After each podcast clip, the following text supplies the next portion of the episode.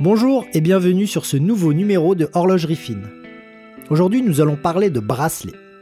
Le bracelet représente 70% du tour du poignet et donc une bonne partie de la montre. Son choix est donc primordial pour l'esthétique. Nous allons commencer par les anses fixes ou la barre de fer. Pour les montres produites avant et pendant les années 40, les bracelets sont plus compliqués à changer car si les boîtiers n'ont pas été modifiés, ils disposent d'une barre métallique soudée entre les cornes. En effet, à cette époque, le prêt-à-porter n'existait pas. Si bien que les bracelets de montres sont comme les costumes, c'est sur mesure. On va chez le tailleur, on choisit son tissu, on fait fabriquer ses habits. Et c'est pareil pour les bracelets de montre, pour habiller une montre en or, qui était, rappelons-le, excessivement cher avant-guerre, on n'y met pas un bracelet lambda, mais un morceau de cuir bien choisi et cousu main. Comme vous avez pu le comprendre au fil de vos lectures sur ce site web, j'aime garder au maximum l'aspect et l'histoire d'une montre. Lui retirer ses anses fixes, c'est comme lui changer ses aiguilles. La montre devient estropiée. Car si on peut s'offrir une toquante des années 30, on peut bien souvent faire fabriquer un bracelet sur mesure. Vous aurez sûrement un maroquinier doué près de chez vous pour vous faire un devis et vous fabriquer des belles choses. Je vais maintenant parler du bracelet NATO ou le perlon. Ce sont des écorcheurs. Attention, la boîte de Pandore va s'ouvrir. Le sujet est sensible. Le bracelet dit NATO est une aberration. Déjà, et ça n'engage que moi, c'est pas souvent très beau, avec des couleurs un peu étranges morceau de tissu de couleur, euh, franchement, il n'y a que le président de la République qui peut trouver ça joli. Là, l'attaque gratuite Ce jugement de valeur un peu facile étant dit, passons à la technique. Les NATO et perlons sont des bracelets en tissu d'un seul tenant, en nylon pour être précis. Ils sont glissés sous les pompes pour passer sous la montre et ressortir par l'autre pompe. Et c'est là que ça se complique. Le nylon est un matériel extrêmement dur et abrasif, une sorte de papier émery. En étant en contact avec le fond de boîte de la montre et en frottant au fur et à mesure du port, il crée d'abord des micro-rayures pour ensuite creuser des tranchées et là c'est verdun. C'est terrifiant ce que peut infliger ce type de bracelet à une boîte en or. Alors attention, si vous n'êtes pas sûr de la matière de votre fond de boîte, ne mettez pas ce genre de bracelet. Ou alors seulement pour quelques heures. Et si vous aimez ce style, parce que sur les montres militaires par exemple c'est ce qu'il faut mettre, optez pour les bracelets NATO en cuir le cuir est bien moins dangereux pour le métal. Il faut quand même faire attention car les montres en or ne sont pas les seules à subir les assauts de ces bracelets, les boîtes en acier ne sont pas épargnées. Donc maintenant que vous connaissez les dangers, n'équipez vos toquantes avec ces trucs colorés qu'avec parcimonie. Passons aux bracelets topiques. Ce sont des morceaux de caoutchouc, un peu étranges de prime abord mais vraiment classiques et importants dans l'histoire de la montre de poignet. Très solides, ces bracelets ont fait leurs apparitions en même temps que la mode des montres de plongée dans les années 60. On en trouve encore aujourd'hui, plusieurs marques ont même relancé la fabrication.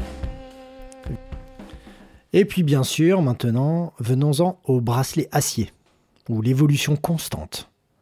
Les premiers bracelets acier sont apparus dans les années 30. Le brevet fut déposé en 1929. Ce sont des bracelets de style Boon Clip Très confortable car super léger et pouvant se porter autant au-dessus comme en dessous des vêtements. À l'instar du NATO d'ailleurs. Ce sont des longs bracelets que l'on passe, on fait un tour et on vient le fixer de l'autre côté, un peu comme le NATO. Mais les bracelets acier mettent 20 ans à se démocratiser.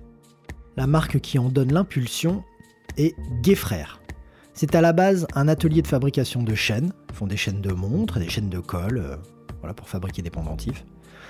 Ils vont fabriquer pour Heuer, Zenith, Rolex, Universal Genève, etc. Ces bracelets ont aujourd'hui d'ailleurs une cote incroyable. Les horlogers suisses vont commencer à proposer leurs modèles sur bracelets acier à partir de la deuxième moitié des années 50. Avant, il y en a vraiment vraiment très peu. Les premiers bracelets acier sont articulés par des parties pliées, simplement pliées. Le problème des anneaux pliés vient du fait que les éléments se déplient et le bracelet se détend. Les premiers bracelets jubilés de Rolex sont produits dans les années 60, où le 1039 d'Omega sont des bracelets pliés. C'est pour cette raison que les prix explosent lorsqu'ils sont en très bel état. Parlant des jubilés d'ailleurs. Pendant des années, mes clients ne voulaient pas en entendre parler. Je ne les vendais qu'aux femmes, et uniquement aux femmes, car ça faisait bijoux. Je trouvais ça fantastique personnellement, l'aspect bijou que cela confère à la montre, c'est très chouette. Si bien que je cherchais des bracelets Oyster à tout prix pour équiper les montres euh, dans mes vitrines, parce que je n'arrivais pas à vendre celles qui étaient équipées des jubilés. Mais le vent a tourné, et depuis que s'est remis à reproduire des jubilés, c'est les Oyster qui sont boudés. Gérald Ginta, encore lui au cours des années 70, dessine la Nautilus de chez Patek Philippe et la Royal Oak de chez Audemars Piguet. Il invente à ce moment-là le bracelet intégré. La montre et le bracelet ne font qu'un dans ces modèles. Rolex va ensuite suivre la tendance avec la Oyster Quartz et Omega aussi avec plusieurs modèles de Seamaster. Les bracelets acier sont aujourd'hui très costauds, ils sont pleins, ils sont lourds et forgés dans des aciers solides. C'est d'ailleurs la première remarque que me font les clients en essayant une Omega 166 010, une Seamaster des années, du début des années 60, ou une Datejust 1601. Ils disent Oh, mais c'est super léger. Ouais. Et c'est en effet plus fin et bien plus light que les montres à bracelet d'aujourd'hui. Ça s'oublie sur le poignet. Pas de risque de scoliose comme avec une Hulk. Alors les boucles. Maintenant on en vient aux boucles parce que là c'est un sujet aussi. Signé ou pas? Alors la réponse est pas toujours. La pose systématique par les marques de boucles signées s'est généralisée au cours des années 60. Avant, même sur une montre neuve, la boucle n'était pas forcément signée. Cela explique pourquoi bien des montres anciennes que l'on trouve aujourd'hui ne sont pas accompagnées de leur boucle d'origine.